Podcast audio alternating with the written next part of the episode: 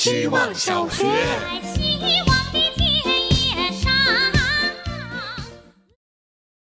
大家好，我是小树屋。昨晚做梦梦到周杰伦发了新歌，叫《操作者》，一首流行乐曲。其实一开始没有发现台上唱歌的是谁，只觉得声音熟悉，旋律动听。听了一会儿歌着，才出现杰伦的脸。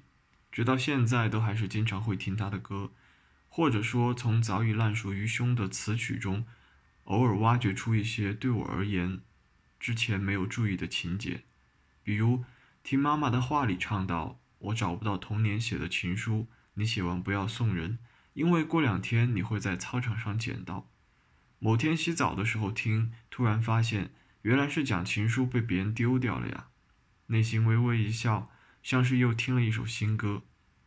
也会有一些担心，如果不是反复咀嚼，应该有很多显而易见的事被我忽略掉了吧。希望小学，大家好，我是小妈，我是一个总是在路上的人。最近我在路上的时候，喜欢听罗翔谈读书的播客。上传者的网易云啊 ID 大概叫做“你所见到的每一个人都携带着粪便”。现在我在铁塔下的一家米法餐蹭工作日的午市套餐，顺便观察其他顾客，每一个人都好舒适优雅或者随心时尚，而我有一点像一个矮小微胖版的艾米丽。但我只要想到他们的肚子里除了消化物就是粪便，我心里就平衡了。虽然我不知道为什么要在吃饭的时候想这个，可能因为我在吃巧克力冰淇淋。特此声明，没看到孕妇，他们的肚子最牛逼。最后上一下高度，人生其实并不公平。我花了很大力气才有机会来到巴黎，而有的人就出生在巴黎。但肚子或者说肠子很公平，他们不论长在谁身上，都永远只装大便。我决定从今天起好好爱我的肠子。希望小学。大家好，我是小半瓶。我不信教，也没有说过饭前祷告。有过一段时间，我看不上这种形式主义的东西，觉得话不多说，都在酒里了，是更酷的事情。现在我就认清，我作为一个不做饭前祷告的人，就并没怎么花过时间去思考我能吃上每一顿饭的这种幸运，没做表面功夫，也没法自内心珍惜，可能还不如只做了表面功夫的人。过去两年多的生活，看着过去不曾珍惜的东西一点点消失，如今我希望他们回来。失去过又得到的我，能不能就多感激一点？我也不知道，可能需要些形式主义来提醒自己。今天听阿特伍德的播客采访，里面他说了一段他称作 “silly” 的饭前祷告，我觉得挺爽快的，插播给大家。And then they got silly about it and said things like. Good drink, good meat, good God, let's eat. 希望小学。大家好，我是小苏打。不知道是记忆错乱还是南北差异，我总记得在我小时候，草莓是春天吃的，每年春天都能看到郊区草莓园的采摘广告。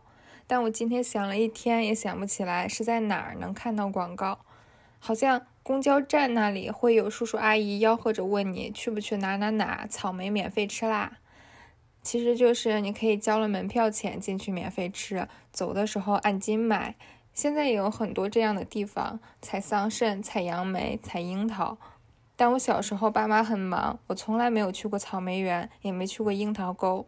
每次看到别人提着小篮子装的草莓回来，都有点羡慕。可我为什么能看到别人的小篮子呢？我又迷惑了，这些记忆中的场景都是哪里来的？总之呢，我今天买了一盒吃起来很酸的草莓，我确定了，它不属于春天。希望小学，你好，我是小吴。我发现了一个音乐人，点开他的主页，我发现如果让我也做一张专辑，我可能会和他用同一个名字，用差不多的封面。这种事儿说出来感觉没什么意思。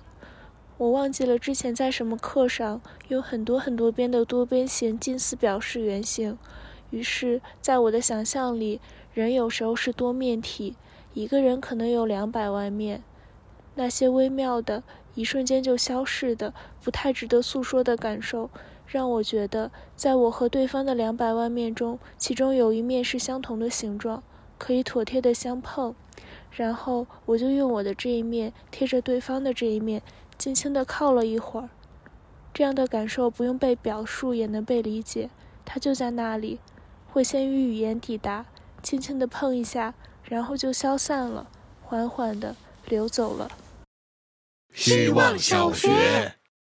大家好，我是小宋，我是一个文案。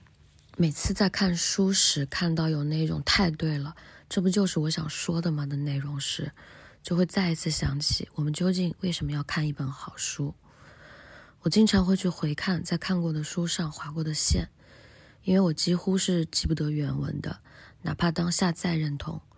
这一点适用于书、电影以及其他任何内容表达形式，但我能记住感受。我始终能记得有一个人能把一种感受表达的很是他。那这对于我的作用是什么呢？作用就是我在表达的时候，如果不对，我会知道，我不会放过自己，因为我看过好，能清楚的感受到好是什么样子的。不光是好书，还有好电影、好剧、好节目、好设计、好建筑、好城市、好地方、好酒，这些所有的好，希望大家都能好好享用。希望小学，大家好，我是小偷。每次经过那个车站，都会想那个流浪汉现在会在哪里。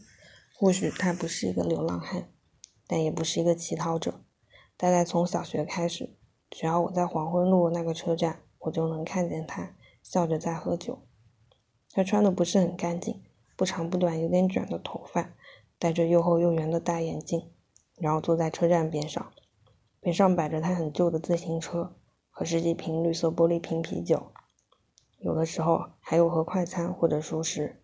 在我记忆里，他的前面还会整齐摆上意味不明的半本字典和一张被塑封好的公交车临时改道通知。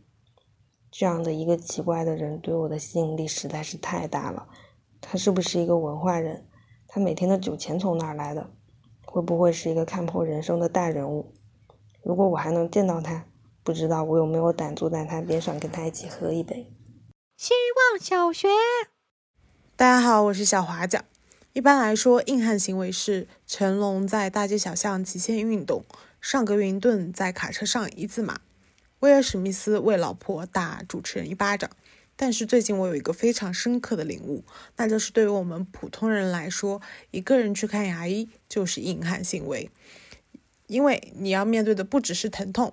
还有一张疼到心里去的账单，就好比我，明明是去洗牙结石，结果发现要根管治疗、拔智齿、补蛀牙，明明是医保账单就能解决的事，却要变成倒贴才可以解决的事。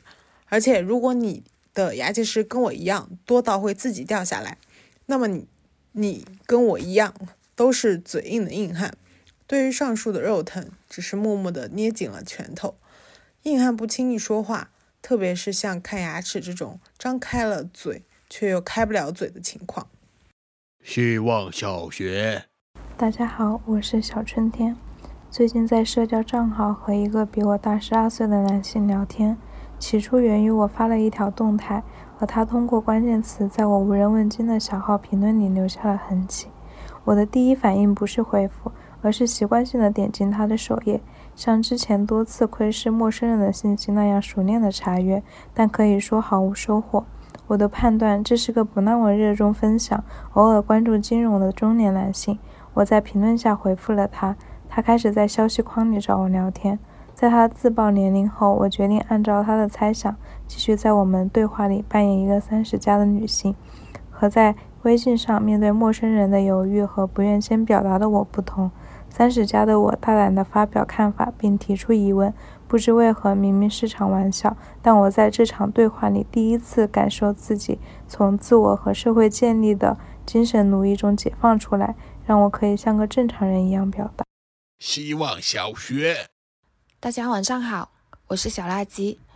之前跟朋友分析我们彼此人格特点时，提过这样一个问题，就是在聚会或饭局的点单环节。你扮演的角色是什么？是负责张罗菜品、报菜名，还是我都行都可以？亦或只报想吃或必吃的菜品呢？如果你们没有想过，现在也可以花一分钟回想一下。我们认为这个表现不保证百分百投射在团队合作中，但也有一定概率相似性。譬如，我是那个只报想吃或必吃的那个人，在我们刚开完哦，又是两个小时的会议中，我只在必要时说一些话，仅供参考。晚安。